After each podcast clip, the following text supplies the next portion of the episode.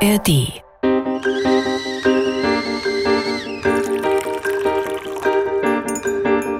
Tee mit Warum?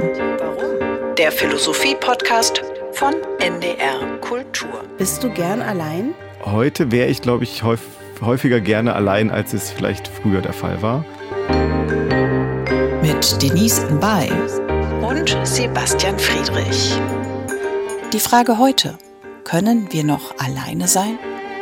Hallo und herzlich willkommen zu einer neuen Folge Tee mit Warum. Wir sprechen heute übers Alleinsein. Zu Gast wird sein Katja Kohlmann und ähm, Kierkegaard. Kierkegaard. Kierkegaard, genau. Also er wird als Zitat anwesend sein. Ja, genau. Und irgendwie fühlt sich das auch immer so an, als wären die wirklich da, die Philosophinnen.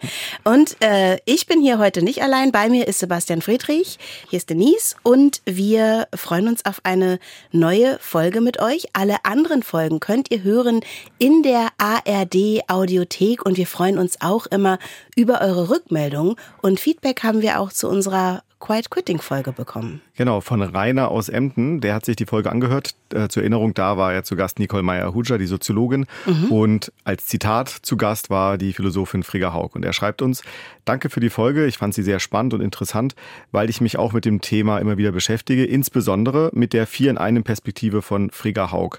Und er nimmt Bezug auf unsere Frage, die wir uns in der Folge gestellt haben, nämlich ob in diesem Konzept von Frigga Haug auch der Müßiggang vorhanden mhm. ist und wo genau. der überhaupt bleibt. Und er würde es so beantworten.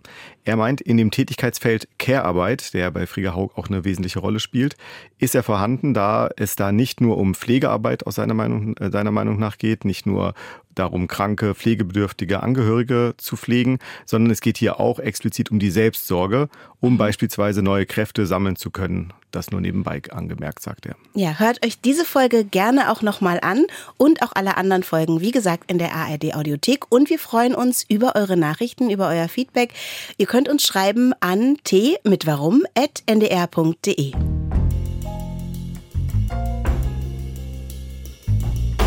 Heute geht es ja ums Alleinsein. Mhm. Explizit nicht so sehr um die Einsamkeit, eines der Themen, das ja immer mal wieder in den Feuilletons seit Jahren eigentlich hoch und runter geschrieben wird. Wie würdest du Einsamkeit und Alleinsein voneinander abgrenzen? Also ich glaube, dass Einsamkeit immer auch was mit einem Gefühl zu tun hat und das Alleinsein eher was Physisches ist. Dass Einsamkeit immer irgendwie auch so subjektiv zu sehen ist. Also man kann einsam sein, auch in Gesellschaft, glaube ich. Und ähm, ja, ich würde das so abgrenzen, dass das Alleinsein tatsächlich eher so ein, so ein ganz objektiver Fakt ist. So, ich bin mal alleine mit mir in einem Raum oder alleine tatsächlich irgendwie physisch.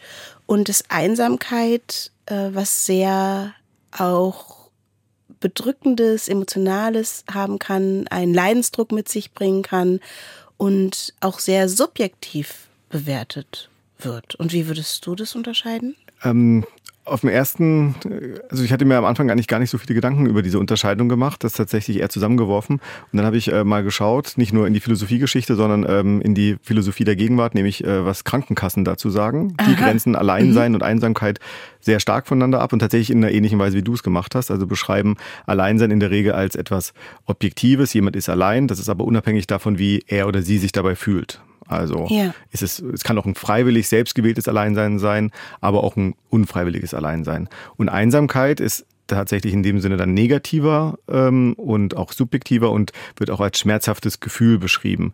Und vor allem als Diskrepanz zwischen dem, was man sich eigentlich wünscht und dem, was dann ist. Also das ist dann wirklich eine, eine gefühlte Leerstelle, die da ist.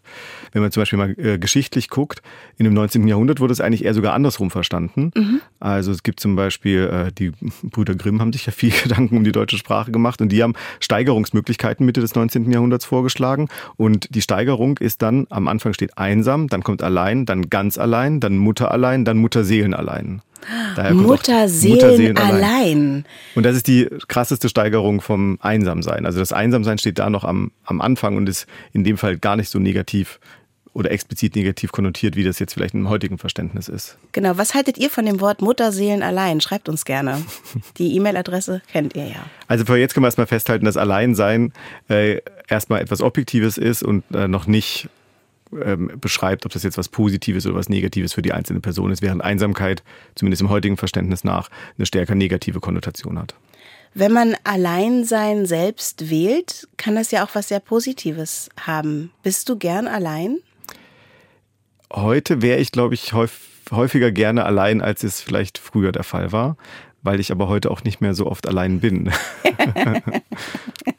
ja, das ist witzig. Die Umstände verändern die ja. Bedürfnisse äh, hin und wieder. Ich habe in diesem Jahr im Februar, das ist schon ein bisschen her jetzt, da bin ich allein verreist und bin nach Barcelona gereist für eine Woche und habe das auch sehr genossen. Und ich habe von ganz, ganz vielen Leuten Rückmeldung bekommen, dass sie sich das nicht trauen würden, allein zu verreisen. Und das fand ich sehr interessant, also diese Rückmeldung zu bekommen, dass, dass sie das ganz komisch finden, aber irgendwie auch inspirierend, ganz allein in den Urlaub zu fahren. Und äh, ich habe dann, äh, als ich diese Rückmeldungen gelesen habe, habe ich irgendwie so gedacht, ja, wie, wie mutig bin ich eigentlich?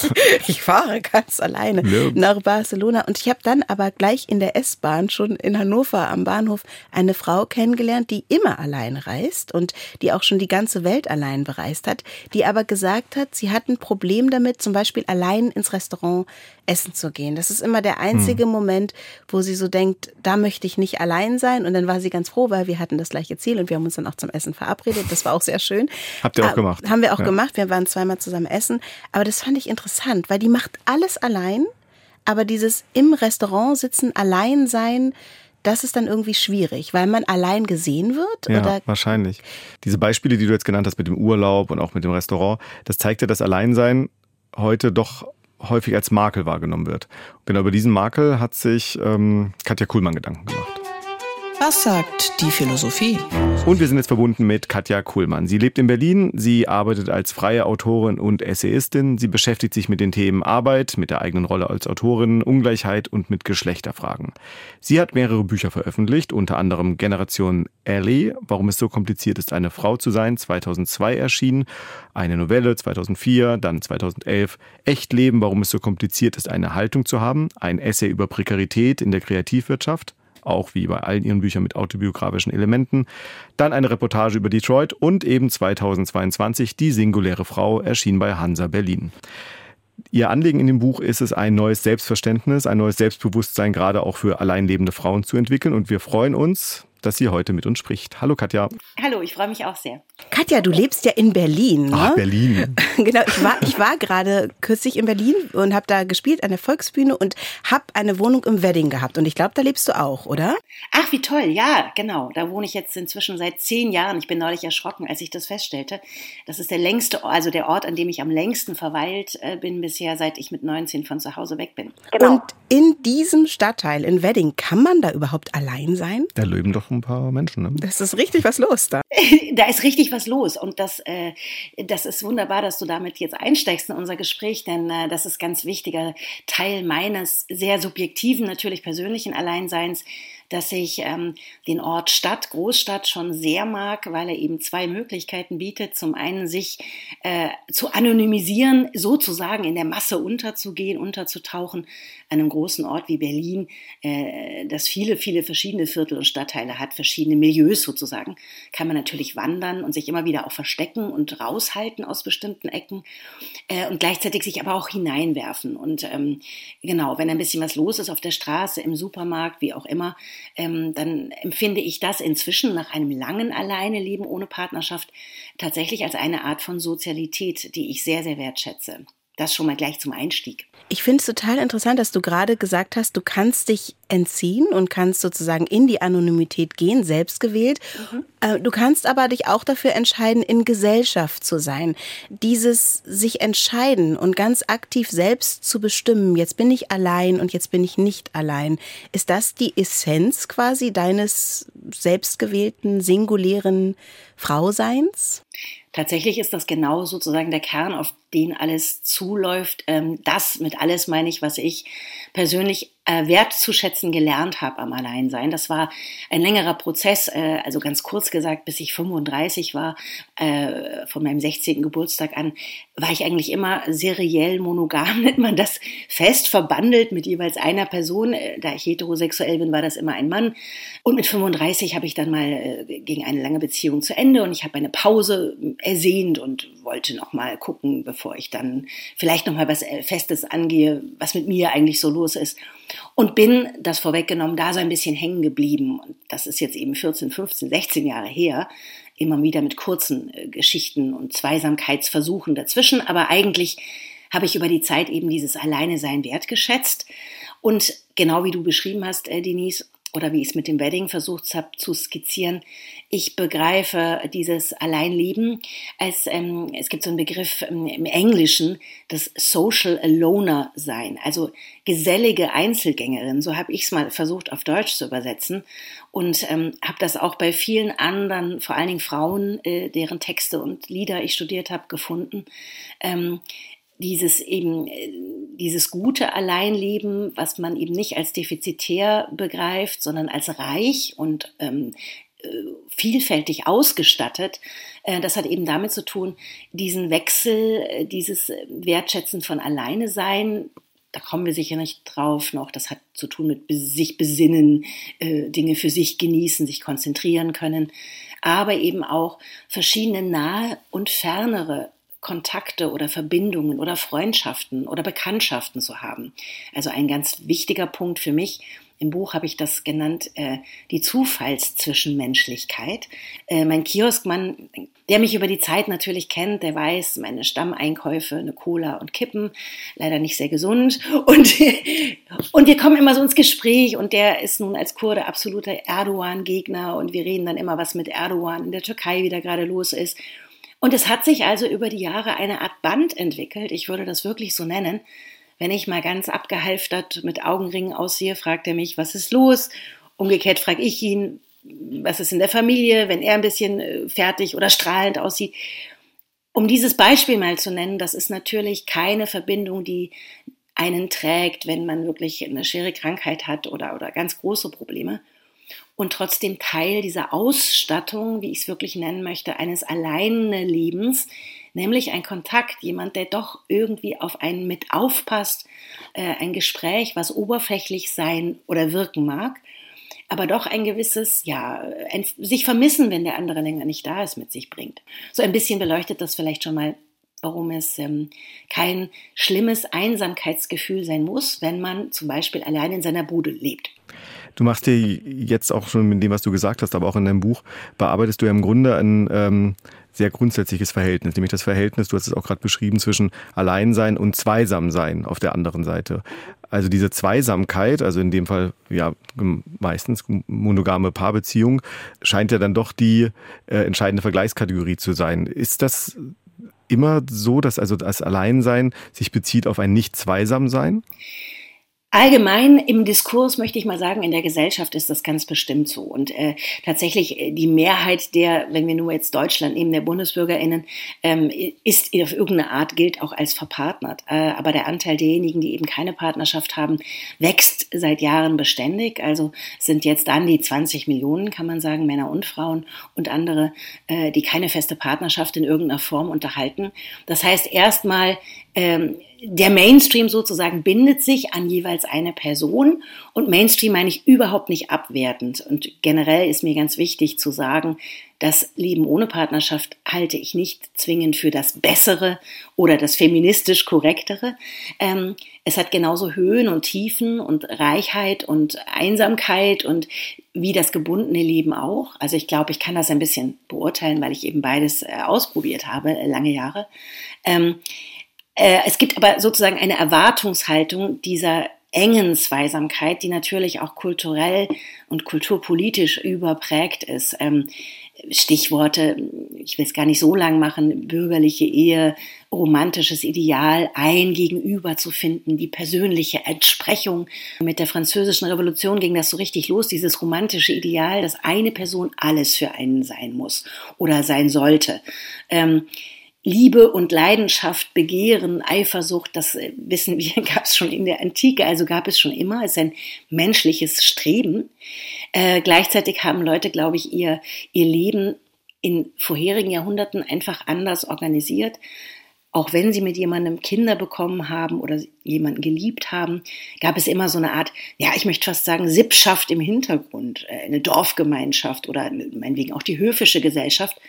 Und diese Vielfalt von Verbindungen, ähm, die kann man sozusagen im Alleinleben, im Grunde knüpf, knüpfe ich, habe ich oft das Gefühl, an, an so prämoderne Lebensformen eher wieder an, ähm, in dem mein Kreis von Bezugspersonen letztlich, glaube ich, größer geworden ist als dieses in diesem Paarideal. Und eine letzte Ergänzung noch, vielleicht das gleich. Ich selbst bin eben eine hetero-cis-Frau, wie man heute sagt, und schreibe auch, ähm, ich versuche zu inkludieren zu schreiben, aber schreibe auch aus dieser Perspektive. Und speziell Frauen, ähm, da kommt, wenn sie alleine leben, da kommt ähm, nochmal so ein bisschen eine gute Dosis Misogynie oft hinzu. So eine Art Vorstellung, die natürliche, äh, das natürliche Bedürfnis einer Frau ist doch, dass sie fühlt dass sie vermisst, begehrt, verführt und pflegt. Sind das nicht ihre natürlichen Anlagen? Was macht das arme Hascherl, wenn es niemanden hat, an dem es dieses Gefühlswallungsdings ausüben kann? Und das fängt dann an, mich zu ärgern und glaube ich viele andere Frauen, weil alleinlebende Männer grundsätzlich diese Vorbehalte gar nicht so um die Ohren gehauen bekommen. Hat sich da im Zeitverlauf äh, etwas gewandelt? Also wenn heute immer mehr Menschen allein leben, könnte man auch denken, ja, vielleicht ist es heute dann doch ein Stück weit mehr normal, Normalität geworden, als es vielleicht vor 50, vielleicht vor 100 Jahren oder so der Fall gewesen sein könnte. Das ist ganz interessant, was du ansprichst. Ich glaube tatsächlich, äh, das ist ein sehr optimistisches Buch, ein bisschen melancholisch, aber auch optimistisch. Ähm, tatsächlich werden wir Alleinlebenden generell mehr und ähm, darum ging es mir, so eine gewisse neue äh, Selbstverständlichkeit einfach zu schildern und das so ein bisschen zu entskandalisieren. Und ganz kurz, Jahrhundertwende, Beginn des 20. Jahrhunderts, sprach man im Wesentlichen von Junggesellinnen. Ich würde sagen, das ist fast so ein genderkorrekter äh, Begriff, so relativ geschlechtsneutral. Das waren so die ersten Studentinnen, Studierenden, äh, aber auch Arbeiterinnen, die in die Städte kamen. Also ein neues Phänomen, Junggesellinnen, äh, die leben plötzlich alleine. Dann gab es ähm, zwischen den Weltkriegen ein ganz die, die sogenannte neue Frau nannte man alleinlebende Frauen, neue Frau groß geschrieben. Das sind so die, ja, Babylon Berlin ist so eine Serie im Fernsehen, 20er, 30er, ein sehr liberales, modernes Aufbruchsjahrzehnt. Ähm, die ersten sogenannten Bürofräuleins, also nochmal die Frau als Arbeitskraft, die ihr Geld selbst verdient, sich vergnügt. Die wurde bewundert, also da gab es Filme drüber. Äh, das Flapper Girl, das war wirklich eine Ikone, auch für gebundene Frauen, die war sehr selbstbewusst. Dann die Nazis, Frauen zurück an den Herd, die deutsche Mutter, ich will gar nicht groß darüber sprechen, fürchterlich ähm, in der westdeutschen Gesellschaft nach dem Zweiten Weltkrieg ein sogenannter Männermangel, äh, viele Männer eben äh, verstört, verwundet, verletzt, äh, in Gefangenschaft, sonst wo. Ähm, es war schwierig, dann sozusagen einen Partner zu finden für viele Frauen, die schon über 30 waren. Und dann wurde die alleinlebende Frau auf einmal zur Ledigen, zu der Armen, die keinen abbekommen hat für den Trauschein. Und eine, es gab so ein restauratives Klima, nicht wahr? Wieder alte Rollenbilder. Ähm, da war sie die Bemitleidete. Und dann der Single-Begriff, der eigentlich die letzten immerhin 50 Jahre sich so durchgesetzt hatte, der stammt ja eigentlich so aus den späten 60ern, wo zum einen Women's Lib, Frauenbewegung aufbrach, sexuelle Befreiung, 68er und so. Das hatte dann sehr viel mit einer Vorstellung von Popkultur, Jugendlichkeit, Vergnügen, Promiskuität zu tun. Und dieses spaßhafte Single-Sein, Single-Börsen, Single-Partys, das gibt's auch heute noch. Ich glaube, das ist für viele längst passé. Und zum anderen, äh, letzter Satz dazu jetzt noch, ähm, haben sich natürlich, hat sich Feminismus weiterentwickelt. Gibt es sogar auch Männer, äh, Jungs, die anfangen, anders über ihre Geschlechtlichkeit zu denken. Und wir haben natürlich eine ganz große queere Bewegung, von der Heteros unglaublich profitieren, glaube ich, die längst anfangen, auch ähm, Zusammenleben anders zu hinterfragen, WG-Modelle neu zu entdecken und andere Arten von Solidaritäten äh, zu schaffen. Dieser historische Abriss, den du auch in deinem Buch machst, den fand ich, ähm, also habe ich viel dabei gelernt. Ich fand auch schön die Bezüge, die du gemacht hast zu ähm, deiner Großmutter, der du auch das Buch gewidmet hast, Irmgard, die ja eine ähm, Möglichkeit hatte, äh, durch äh, ihren Witwenstatus ein gesellschaftlich anerkanntere, anerkannteres Leben als alleinstehende Frau zu führen. Mhm. War die Witwe ähm, gerade jetzt auch vielleicht im alten fordistischen Westdeutschland 50er, 60er, 70er, 80er Jahre so eine Art Fluchtpunkt für ähm, singuläre Frauen? Das glaube ich unbedingt. Und das ist ganz interessant. Äh, meine Oma war 49, äh, also vier Jahre jünger als ich jetzt, als er, ihr Gatte starb, mein Opa. Ich war eins. Das heißt, genau, sie lebte dann alleine begann wieder zu arbeiten im Kaufhaus Hertie, weil eben keine reiche Familie, sie musste Geld für sich ran schaffen. Und was sie ab 49 machte, und sie starb erst mit Mitte 90, also es war noch 50 Jahre Leben, hatte sie vor sich, das war dann ihr Ding. Und äh, sie hat kleine Ausflüge gemacht mit ihren Freundinnen. Es gab einen Kartenrunden, Romy-Club mit ihren anderen alleinstehenden Damen, Eierlikör. Das heißt, die haben sich, die, die haben sich eine Freizeitkultur eingerichtet, diese mittelälteren oder im besten Jahren befindlichen Frauen und haben ihr Ding durchgezogen. Ich, ich habe meine Oma zum Beispiel überhaupt nie als einsam empfunden, sondern eigentlich äh, ich habe meine Mutter auch sehr gern. Aber meine Mutter hatte dann sozusagen den ganzen Haushalt, die klassische Aufteilung äh, am Bein und war viel häuslicher und ans Haus gebunden als meine Oma, die äh, frei umherziehen konnte. Und äh, dieser Kontrast, der ist mir als Mädchen, als kleines Mädchen, glaube ich, schon aufgefallen, ohne dass ich Worte dafür hatte, warum ich eigentlich das Leben meiner Oma ähm, spannender fand als das meiner Mutter. Du hast gerade selber gesagt, du hattest das Gefühl, deine Oma, die hatte ein freies Leben. Du hast aber auch am Anfang ganz deutlich gesagt, dass du das Alleinsein und das in einer Beziehung sein gar nicht gegeneinander ausspielen willst oder dass alles seine Vor- und Nachteile hat. Aber es klingt ja schon so, dass das Alleinsein eigentlich das spannendere, das freiere Leben ist. Und ähm, wir können aber auch, ich, ich spreche jetzt mal kurz von mir, ich bin schon ewig in einer Beziehung, äh, klingt aber irgendwie so, dass das Leben deiner Oma ganz toll war. Ich denke nochmal drüber nach, ob ich da bleiben will. Aber wir können ja auch in unseren Paarbeziehungen von dem, was du in der singulären Frau beschreibst, über das wirklich auch äh, selbstbestimmte Leben lernen. Also allein sein quasi auch in zwei Zweierbeziehungen, auch in klassischen Beziehungen ist das möglich? Ich denke das unbedingt. Ähm, unbewusst habe ich immer das versucht selber äh, und ich habe übrigens für mich auch überhaupt nicht ausgeschlossen, dass ich mich nochmal mit jemandem zusammentue, in welcher Form auch immer. Und ähm, das ist auch etwas, was, äh, das zitiere ich jetzt nicht, steht alles im Buch, da gibt es x Studien und Quellen, was viele, viele Menschen, vor allen Dingen eben auch Frauen, festgestellt haben. Eine Weile des Alleinseins wieder ähm, kann den ganzen Blick auf Zweisamkeit in einem ganz positiven Sinne verändern. Und du, ähm, Denise, hast gerade das schöne Wort frei, Freiheit nochmal aufgegriffen, frei sein.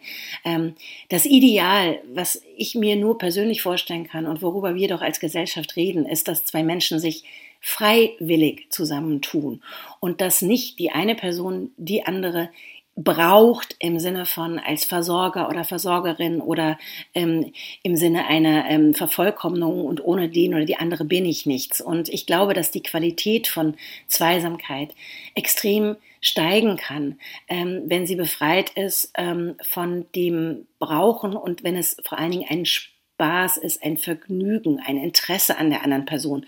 Auch schwierige Zeiten miteinander um, äh, durchzustehen. Aber ich glaube, das geht letztlich nur, wenn zwei vollkommene Entitäten sich zusammentun. Und ich möchte eines dazu noch sagen.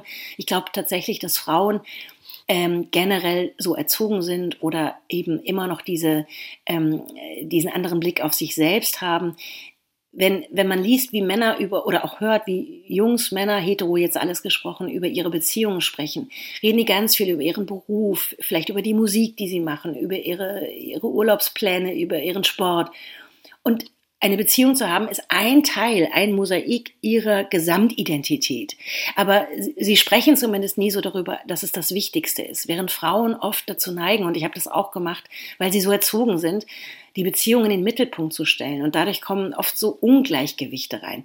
Ähm, und ich glaube, sich selbst kennenzulernen, übrigens auch mit den eigenen Schwächen.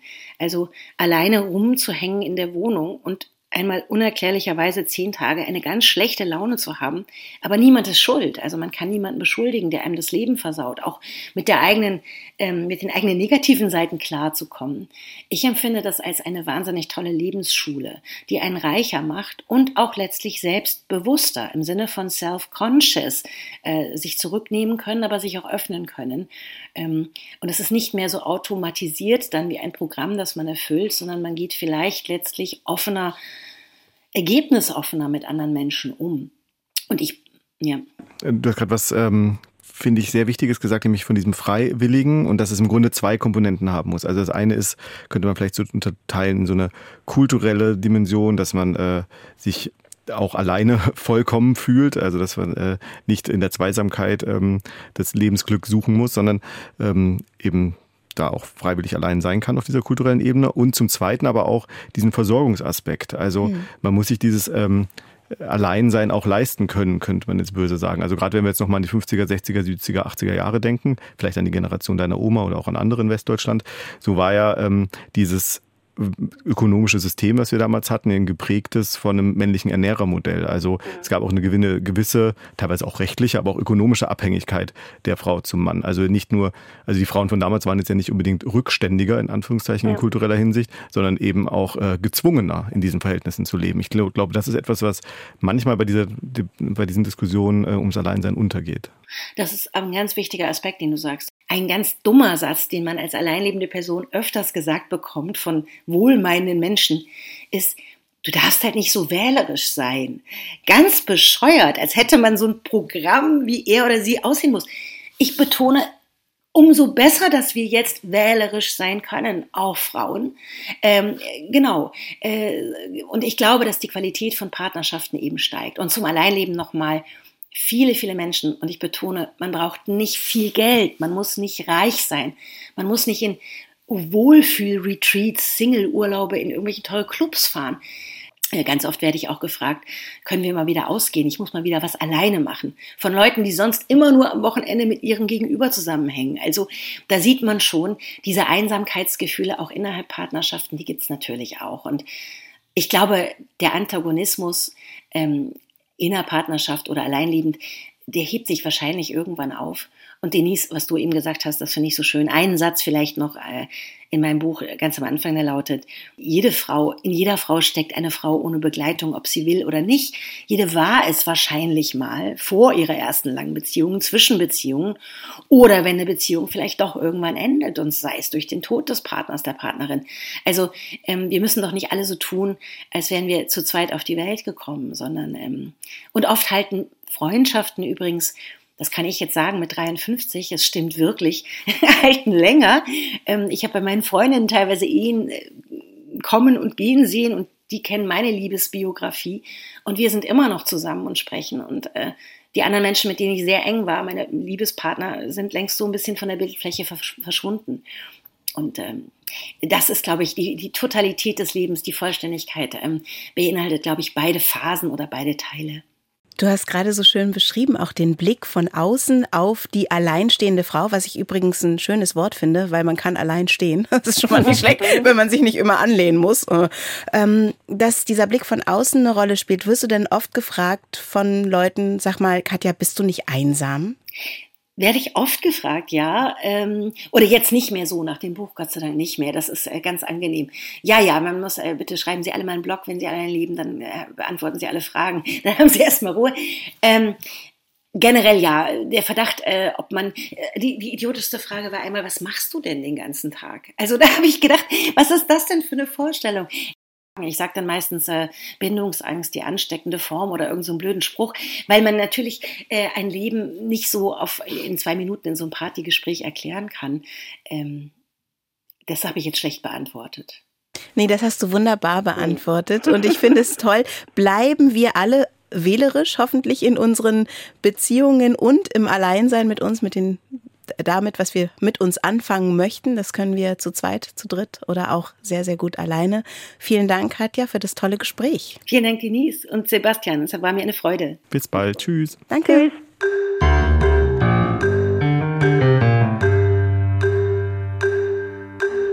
Das war ein schönes hm. Gespräch. Ich habe jetzt richtig gute Laune bekommen nach dem Gespräch mit Katja. Das Alleinsein ähm, hat sie hat es dir schmackhaft gemacht?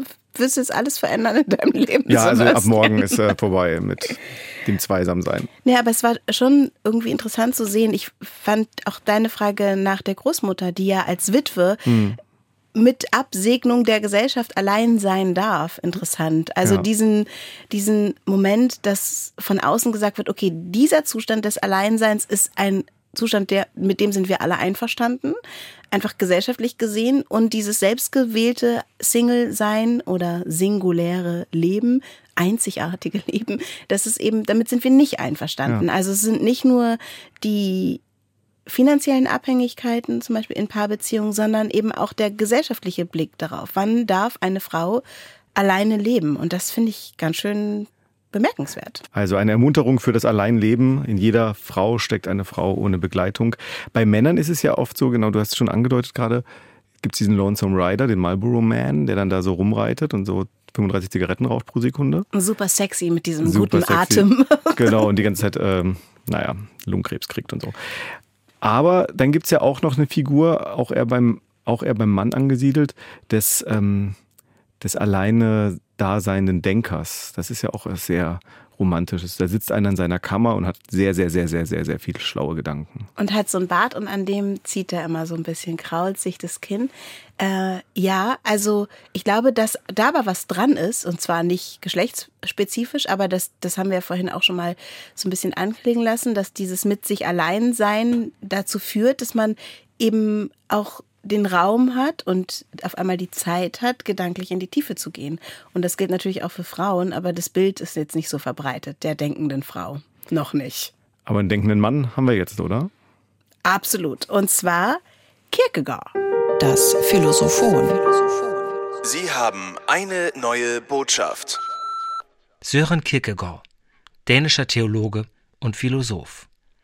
Einsam bin ich, das bin ich immer gewesen verlassen, nicht von den Menschen, das würde mir nicht wehtun, sondern von den glücklichen Genien des Frohsinns, die in großer Schar mich umschwebten, überall auf bekannte Wiesen, überall mir eine Gelegenheit zeigten.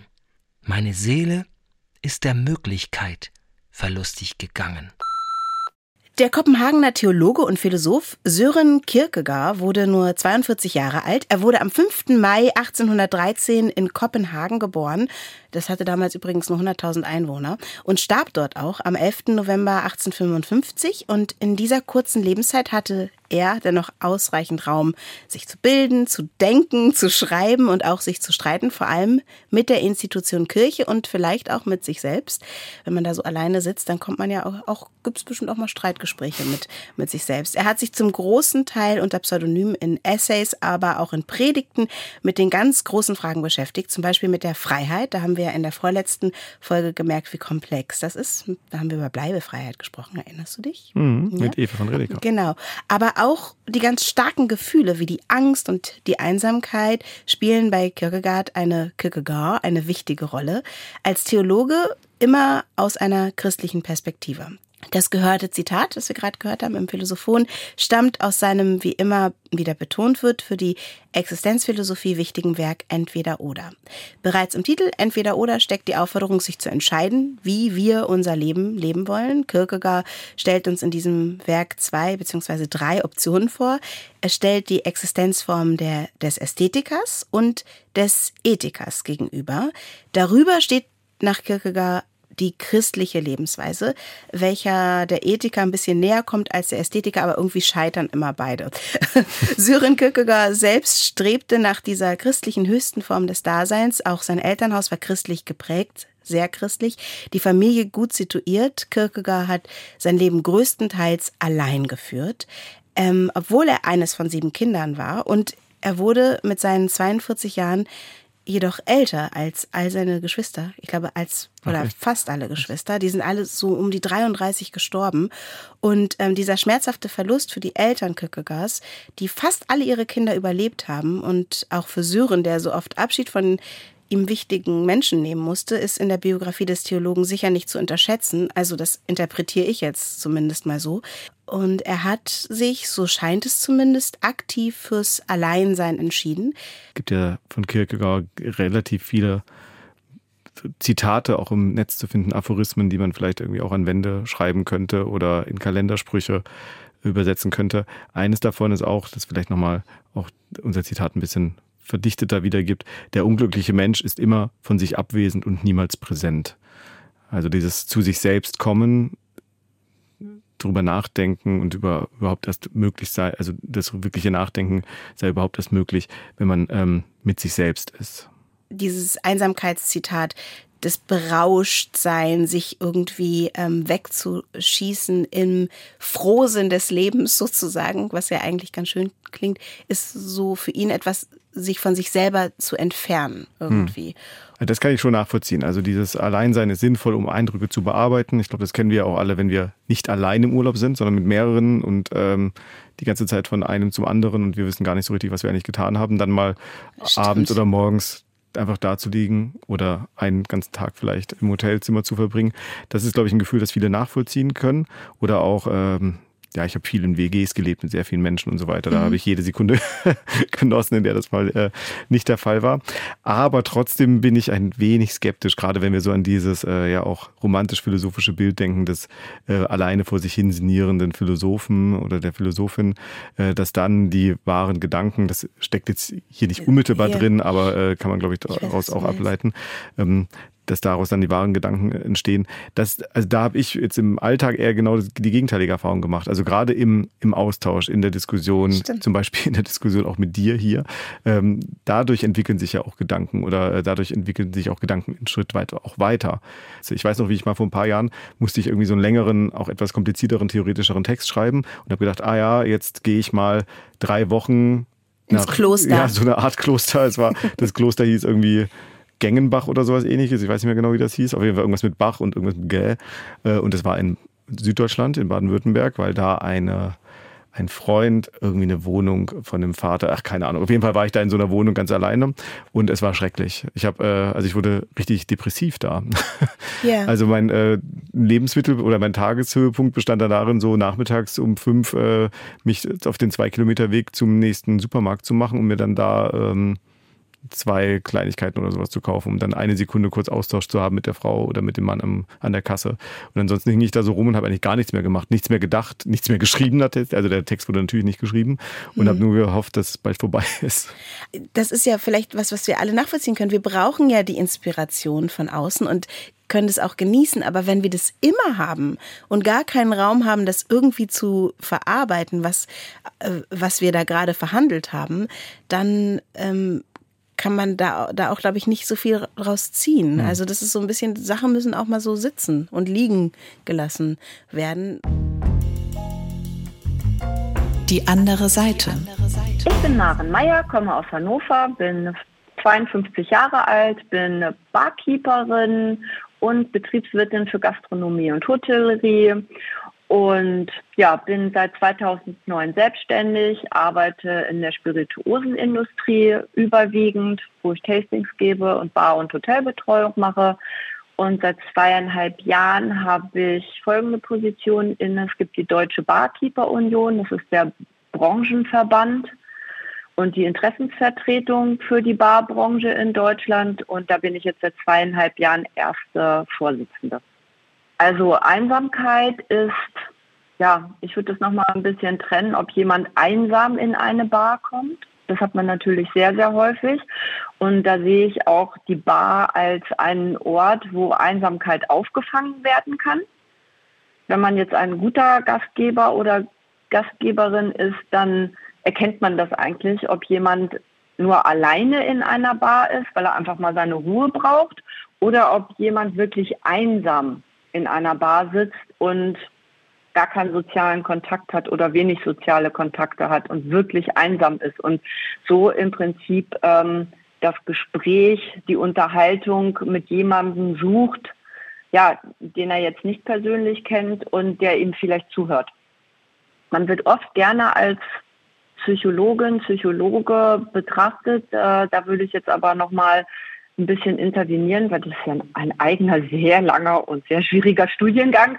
Ich würde einfach nur sagen, dass man ein offenes Ohr haben sollte und dem oder derjenigen auch wirklich zuhören sollte. Ich für meinen Teil habe das persönlich immer so gehandhabt, dass ich sehr gut zuhören kann und auch zugehört habe, wenn es sein musste, auch was dazu gesagt habe, aber eigentlich so eher die Funktion genutzt habe, ja, ein Ventil zu sein, wo man seine Probleme ausschütten kann, aber nicht, dass ich der Problem Löser bin in diesem, in diesem Fall. Die Funktion eines Bartenders, Bartenderin ist natürlich, dass man in erster Linie Gastgeber, Gastgeberin sein sollte. Also man soll dem Gast die schönste Zeit seines Lebens, genau in diesem Moment nämlich, äh, geben, in Form eines guten Drinks, eines netten Gesprächs. Und manchmal sitzen auch zwei Menschen, die beide gleichzeitig einsam sind, genau nebeneinander, wissen es nicht voneinander und dass man da vielleicht auch so eine, das habe ich auch schon ganz oft gemacht, dass man da so eine kleine ähm, Verkupplerrolle hat. Ich sage jetzt mal, die Einsamkeit hat auf jeden Fall zugenommen. Ich glaube aber auch, dass das Alleinsein zugenommen hat, dass die, ähm, dass die Menschen an sich so overloaded sind mit ihrem täglichen und mit ihrem Alltag, mit Stress im Job oder mit mehreren Jobs und mit der Familie, dass viele gerne allein sein möchten. Aber ich glaube, dass auch gerade durch die Pandemie ähm, die Einsamkeit zugenommen hat.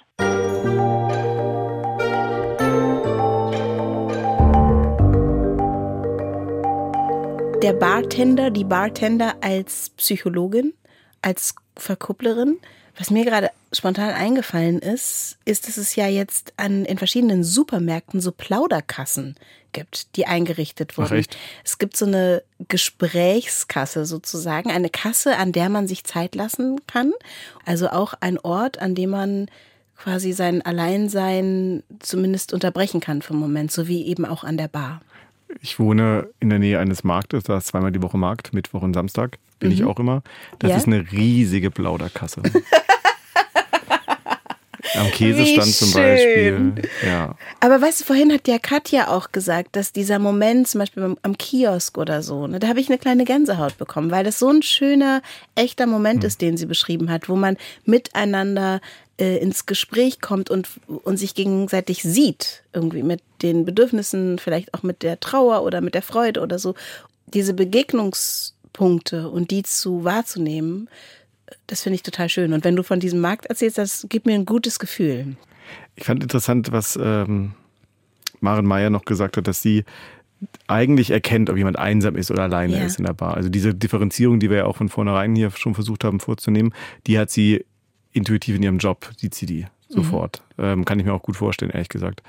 Sie hat ja dann auch gegen Ende noch gesagt, dass sie den Eindruck hat, dass Einsamkeit und Alleinsein, also beides, zugenommen hat. Ähm, wir haben mal mit Katja Kuhlmann gesprochen, die ja meinte, dass äh, es auch erwiesen ist, dass diese ähm, äh, dass das Single-Dasein zugenommen hat, also wenn man das jetzt mal als Alleinsein greift, äh, begreift. Aber ähm, dass äh, Maren Meyer meinte, dass auch die Einsamkeit zugenommen hat. Ich glaube, das ist etwas, das ähm, viele wahrgenommen haben ja. äh, während der Corona-Pandemie. Ich auch in meinem Freundeskreis. Also ich habe schon wahrgenommen, dass gerade diejenigen, die ähm, sogenannt alleinstehend sind in meinem Freundeskreis, gerade in diesem ersten Lockdown, der ja doch ein bisschen äh, doller reingehauen hat als noch die anderen, äh, dass die viel, viel stärker damit zu kämpfen hatten. Und deshalb brauchen wir vermutlich auch Räume für für alle, in denen wir uns begegnen können. Also wo wir uns sicher sind, da treffen wir mal jemanden. Also wenn man ein kleines Kind hat, da habe ich mich super einsam gefühlt als junge Mutter. Mhm. Ich war die erste, die ein Kind hatte.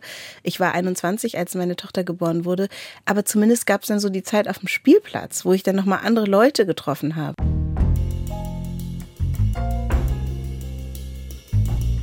Ja, wir sind jetzt äh, schön von ähm, dem auch selbstgewählten Alleinsein und der singulären Frau dann eigentlich zu der ja, Schattenseite im Grunde des Alleinseins gekommen.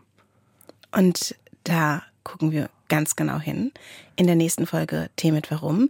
Wir freuen uns auf euch. Ihr könnt diese und alle anderen Folgen in der ARD Audiothek hören oder auch in einem anderen Podcatcher. Und wenn ihr uns da findet, gebt uns doch bitte eine Bewertung, schreibt uns auch gerne eine E-Mail an teemitwarum.ndr.de. Und jetzt muss ich erst mal ein paar Minuten allein sein. Okay, ich gehe raus. Tschüss. Der Zitatomat. Ich habe nie gesagt, ich will allein sein. Ich sagte, ich will allein gelassen werden. Greta Garbo, schwedisch-amerikanische Schauspielerin und Philosophin.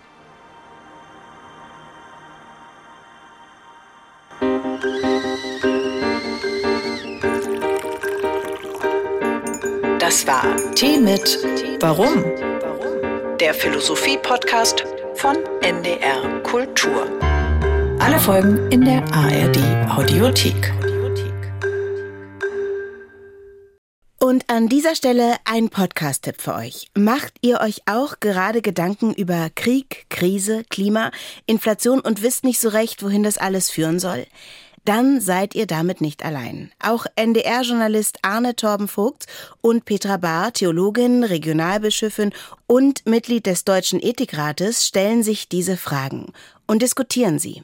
Die beiden sprechen alle zwei Wochen über genau die Themen, die Menschen beschäftigen und verunsichern.